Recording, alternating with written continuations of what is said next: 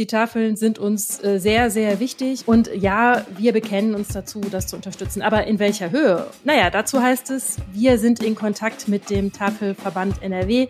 Das steht also offenbar noch nicht fest. Das sagt die NRW-Landesregierung zum Thema Tafeln. Die Tafeln haben gerade echt krasse Probleme und müssen teilweise auch schon aufgeben. In einigen Städten gibt es schon Aufnahmestopps, das heißt, keine neuen Bedürftigen können sich dort mit Lebensmitteln versorgen. Wir erklären euch, woran das liegt. Rheinische Post Aufwacher. News aus NRW und dem Rest der Welt. Hallo mit Laura Mertens. Schön, dass ihr da seid. Wir freuen uns übrigens immer über ein Abo bei Spotify, wenn ihr den Aufwacher gerne hört. Danke. Die steigenden Energiekosten belasten nicht nur die Tafeln, sondern auch uns alle.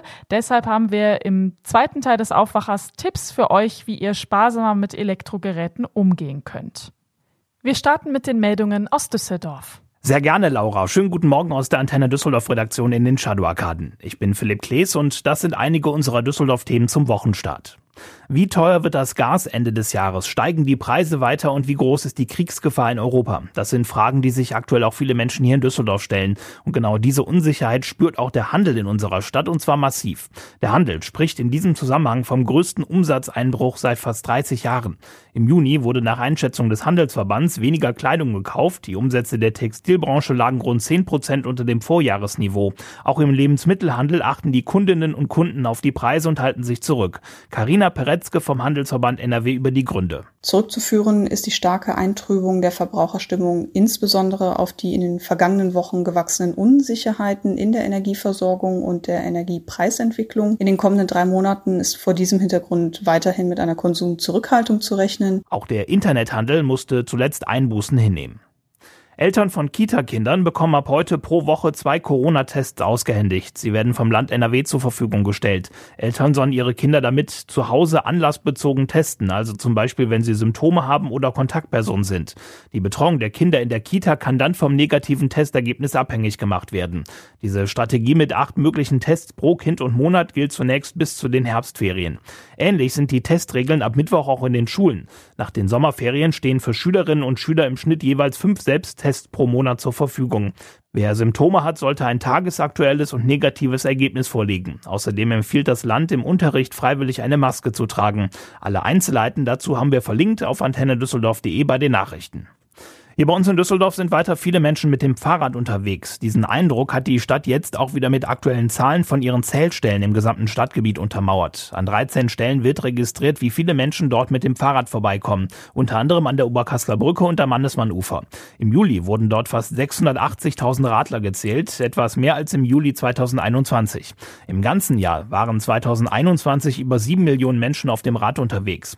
In unserer Stadt boomt auch das Konzept der Leihräder. Das haben uns verschiedene Anbieter Anbieter bestätigt.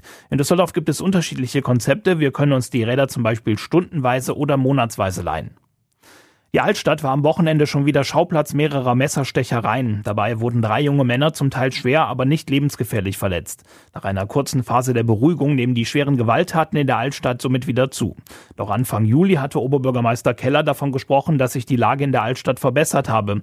Die Einschätzung erwies sich als falsch. Nur eine Woche später wurde ein 25-jähriger Mann durch Messerstiche auf der Bolkerstraße lebensgefährlich verletzt. Jetzt gab es erneut gleich zwei Messerangriffe an der Rheinuferpromenade. Ein 29-jähriger erlitt leicht leichte Verletzungen. Ein 19-Jähriger und ein 18-Jähriger wurden schwer verletzt und mussten ins Krankenhaus. Die Täter sind jeweils auf der Flucht. Nach dem Wochenende läuft bei der Fortuna die Nachlese nach der ersten Saisonniederlage. Das Team hatte am Freitag auswärts in Sandhausen mit 0 zu 1 verloren. Trainer Daniel Thune meint, dass seine Mannschaft zu wenig Durchschlagskraft gehabt hätte. Auch Kapitän André Hoffmann sah das so, fand aber auch lobende Worte für den Gegner aus Sandhausen. Wir haben gegen eine Mannschaft gespielt, die alles, was die zweite Liga ausmacht, perfekt äh, beherrscht seit Jahren. Wir sind lange, letzten Wochen nie in Rückstand geraten.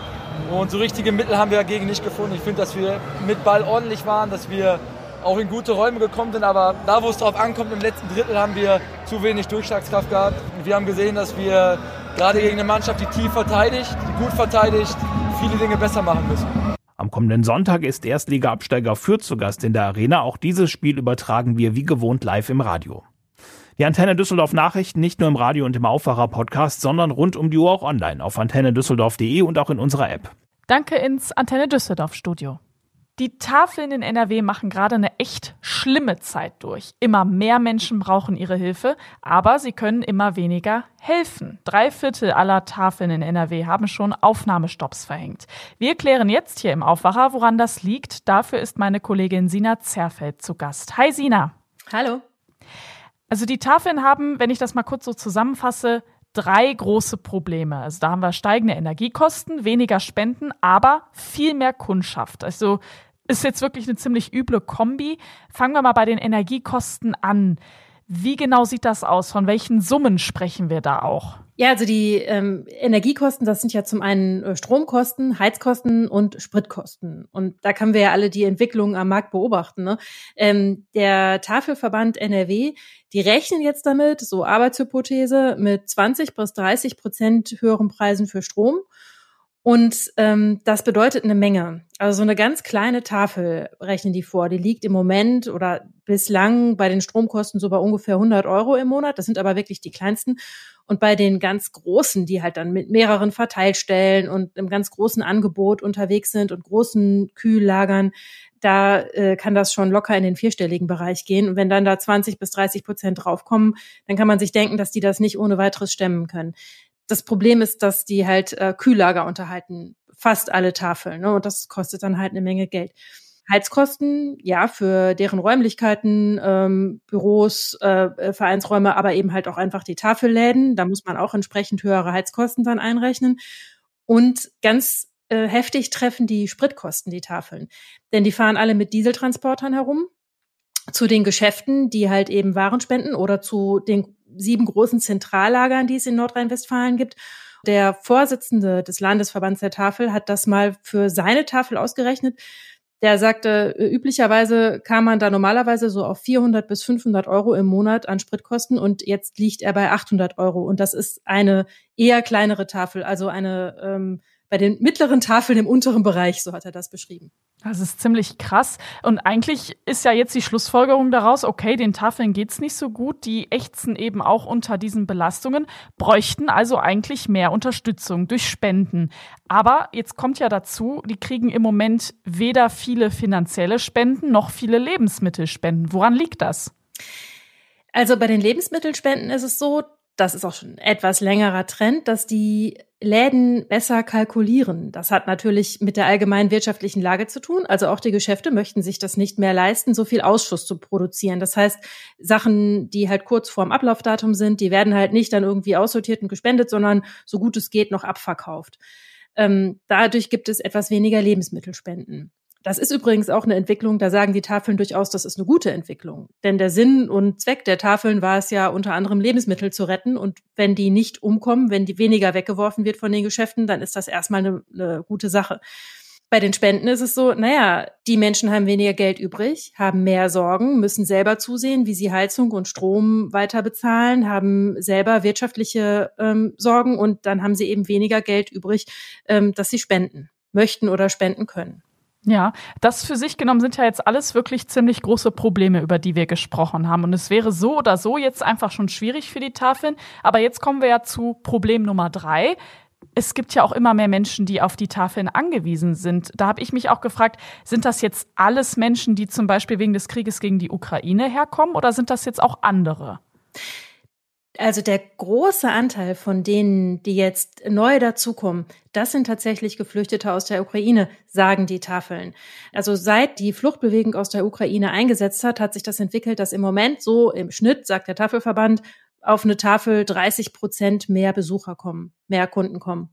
Es wird natürlich so sein, dass dadurch, dass Menschen durch die Inflation zum Beispiel mehr in Schwierigkeiten kommen, da auch mehr Menschen sich an die Tafel wenden könnten. Aber das, was wirklich auffällt, ist, dass ähm, auf einen Schlag sehr viele Menschen aus der Ukraine gekommen sind, die jetzt da auf Hilfe angewiesen sind. Und das ist eine Entwicklung, die ähm, hat man schon mal erlebt bei früheren Fluchtbewegungen. Also zum Beispiel 2015, da war das genauso. Da kamen auf einen Schlag plötzlich sehr viele Menschen mehr zur Tafel. Und das ist eigentlich jetzt total schade, ne? weil man will den Menschen helfen und für die Tafeln ist das ja gerade total der Worst Case, ne? zu sagen, ey, wir sehen, hier sind viele Leute, die brauchen unsere Hilfe, aber wir, wir können gar nichts machen. Und manche haben ja auch, wir haben ja zu Anfang kurz drüber gesprochen, Aufnahmestopp verhängt. Also es ist ja eigentlich wirklich der letzte Ausweg. Haben die Tafeln denn irgendeine Alternative, also wie sie das verhindern können? es gibt noch die Möglichkeiten, also zum Beispiel äh, le weniger Lebensmittel pro Person abzugeben oder eben Ausgabetage zu, zu beschränken und die Leute dann äh, so ein bisschen äh, aufzuteilen. Dann kann man eben nicht mehr zweimal die Woche zu einer Tafel gehen, sondern nur noch einmal die Woche und dann gibt's äh, Leute, die kommen am Dienstag und Leute, die kommen am Donnerstag oder so. Das sind so Versuche. Oder eben, dass limitiert wird, was äh, Leute sich abholen können, dass das halt eingeteilt wird, sparsamer aufgeteilt wird. Das sind Versuche, die Tafeln unternehmen, ja.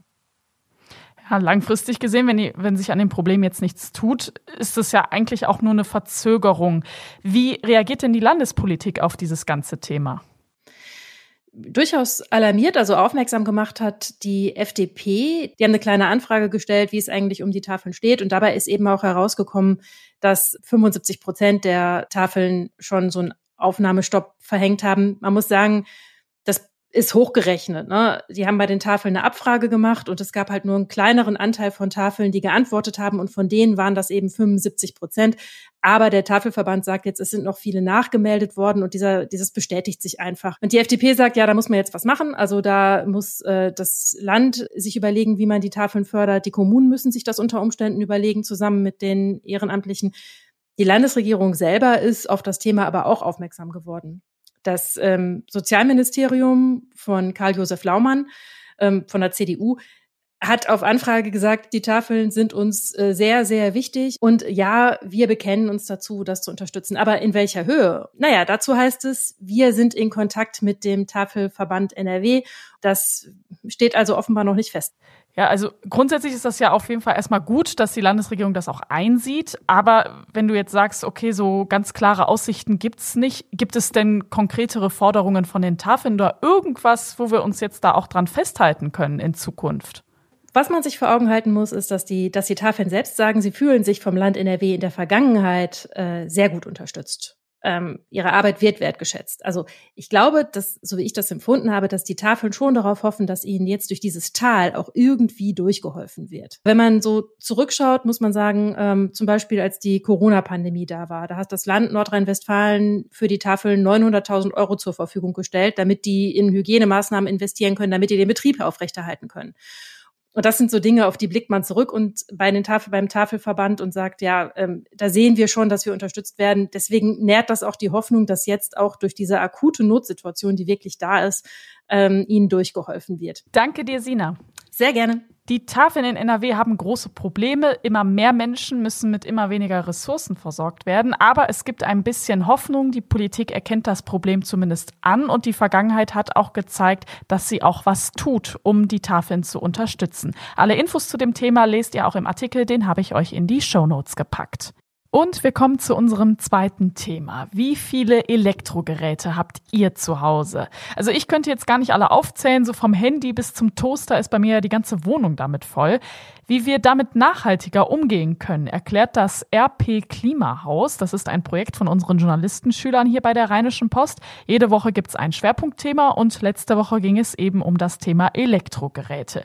Lilly Stegner hat das Thema mit Kollegen recherchiert. Fangen wir mal vorne bei der Anschaffung an. Was kann ich denn da schon beachten? Also wenn man ein neues Elektrogerät kaufen will, sollte man sich erstmal ganz genau angucken, was braucht man denn? Weil das ist eine Sache, die man vielleicht unterschätzt, aber ähm, man sollte Elektrogeräte nicht zu groß kaufen. Also ein Ein-Personen-Haushalt braucht keinen riesen Kühlschrank. Und je mehr leere Luft oder je mehr leerer Raum im Kühlschrank ist, desto mehr Energie muss der Kühlschrank aufwenden, um die kalt zu halten. Deshalb erstmal gucken, was braucht man, was will man, was sind die eigenen Bedürfnisse. Und wenn man sich dann Geräte raussucht, konkrete, dann kann man sich zumindest bei den größeren Elektrogeräten ganz gut an die ähm, EU-Energie Effizienzlabel halten. Da gab's jetzt äh, dieses Jahr eine Neuerung. Das heißt, die sind jetzt nicht mehr wie früher war das ja gefühlt so, alle Geräte hatten AA Und weil eben diese Geräte so gut geworden sind, dass alle diese guten Kriterien erfüllen, wurden diese Standards ein bisschen runtergesetzt und man kann jetzt viel besser vergleichen, weil es tatsächlich auch Geräte gibt, die irgendwie eine C- oder D-Bewertung haben. Was übrigens nicht heißt, dass die schlechter sind als vorher, nur die Bewertungsmaßstäbe haben sich ein bisschen geändert. Das heißt, im Ende vergleichen hilft. Also die meisten von uns, die haben ja schon ganz viele Geräte. Wo kann ich denn am meisten Energie sparen? Also das größte Energiesparpotenzial ist natürlich bei den Geräten, die immer im Gebrauch sind. Also zum Beispiel ein Föhn oder so, den ich ja nur ein paar Minuten am Tag benutze, wenn überhaupt. Da kann ich natürlich viel weniger einsparen, als wenn es ein Gerät ist wie zum Beispiel ein Kühlschrank, der ja 24-7 läuft. So, das heißt, es sind gerade die Geräte, die größeren, lange laufenden Geräte, bei denen es sich tatsächlich lohnt, auch mal über eine Neuanschaffung nachzudenken. Ich habe mit ähm, einer Energieexpertin, Gerhild Löhr von der Verbraucherzentrale gesprochen und die hat gesagt, bei Kühlschränken kann man zum Beispiel sagen, es hat mich überrascht, nach 15 Jahren kann man eigentlich sagen, pauschal lohnt sich eine Neuanschaffung immer, weil das Material wird porös, der Kühlschrank kann die Kälte nicht mehr so richtig halten und ja, da muss man sich eben einfach bei jedem einzelnen Gerät nochmal neu informieren. Was gibt es für Alternativen? Gibt es neue Geräte mit Eco-Programmen. Also zum Beispiel bei der Waschmaschine. Das Eco-Programm dauert zwar länger, aber es verbraucht weniger Energie. Ähm, und so kann man sich eben jedes einzelne Gerät mal anschauen und gucken, wo gibt's noch Sparpotenzial. Jetzt passiert es natürlich mal, ich glaube, wir kennen es alle, so ein Gerät geht kaputt. Ne? Ein Toaster zum Beispiel kostet ja eigentlich auch nicht viel. Lohnt sich da überhaupt eine Reparatur oder würdest du sagen, lieber entsorgen und neu kaufen? also bei fast allen Geräten lohnt es sich zumindest zu probieren, ob man den reparieren kann. Ähm, es gibt ganz viele Repair-Cafés. Ich bin selbst, ich hatte eine Nachttischlampe, die war kaputt. Ich habe die selber mal äh, mir eingepackt und bin zu so einem Repair-Café hier in Düsseldorf gefahren. Und ich war begeistert, weil nach noch nicht mehr 20 Minuten war diese Lampe, die vor, vorher vor mir in allen Einzelteilen lag, war wieder repariert und hat geleuchtet. Und ähm, die Reparierer dort haben mir auch erzählt, dass äh, gerade bei solchen Sachen wie Toastern oder ähm, Mixern, Staubsaugern, da kann man eigentlich fast immer was machen. Und das ist natürlich immer besser für die Energiebilanz. Ähm, weil ja so ein Gerät auch unheimlich viel Energie verbraucht in der Herstellung, also bis das überhaupt erstmal gemacht ist. Ja, coole Sache. Manchmal können aber auch die nicht mehr weiterhelfen. Dann muss das Teil eben doch weg. Ja, Manchmal ist es auch einfach kaputt, manchmal können auch, können auch die Reparierer im Repair-Café nicht mehr helfen. Und dann geht's um das richtige Entsorgen. Denn Elektrogeräte gehören nicht einfach in den Restmüll. Ähm, auch da gab's eine Neuerung dieses Jahr. Seit Juli müssen jetzt zum Beispiel auch Supermärkte und Discounter, die zumindest zeitweise Elektrogeräte in ihrem Sortiment haben, Altgeräte auch wieder zurück annehmen. Das war vorher hauptsächlich bei Fachhändlern und Elektromärkten der Fall. Ähm, und das Ziel ist es eben, den, den Menschen, den Kunden, das möglichst einfach zu machen, ihre Elektrogeräte da abzugeben, wo sie ohnehin hingehen. Und das sind nun mal Supermärkte. Da müssen wir alle früher oder später mal hin. Und genau, da wird dann sichergestellt, dass die Geräte recycelt werden, dass die ganzen Materialien, die da drin verbaut sind, auch wieder dem Kreislauf zugefügt werden und ja, eben nicht einfach so in der Müllverbrennungsanlage landen. Dankeschön, Lilly. Ja, sehr gerne. Den Link zum RP Klimahaus habe ich euch in die Show Notes gepackt. Diese Woche geht es ums Thema Klamotten. Wie halten sie länger und wo kriegen wir überhaupt nachhaltige Kleidung her?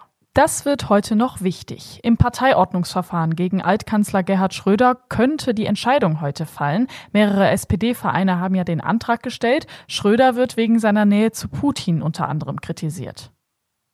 Vor dem Wuppertaler Landgericht geht heute der Prozess um einen Säureangriff weiter. Der Manager Bernhard Günther wurde vor mehr als vier Jahren in der Nähe seines Hauses mit Säure überschüttet. Er soll heute im Prozess aussagen. Der RBB Rundfunkrat kommt heute zu einer Sondersitzung zusammen. Es geht um die Intendantin Patricia Schlesinger. Sie steht unter anderem wegen eines Abendessens in ihrer Privatwohnung in der Kritik.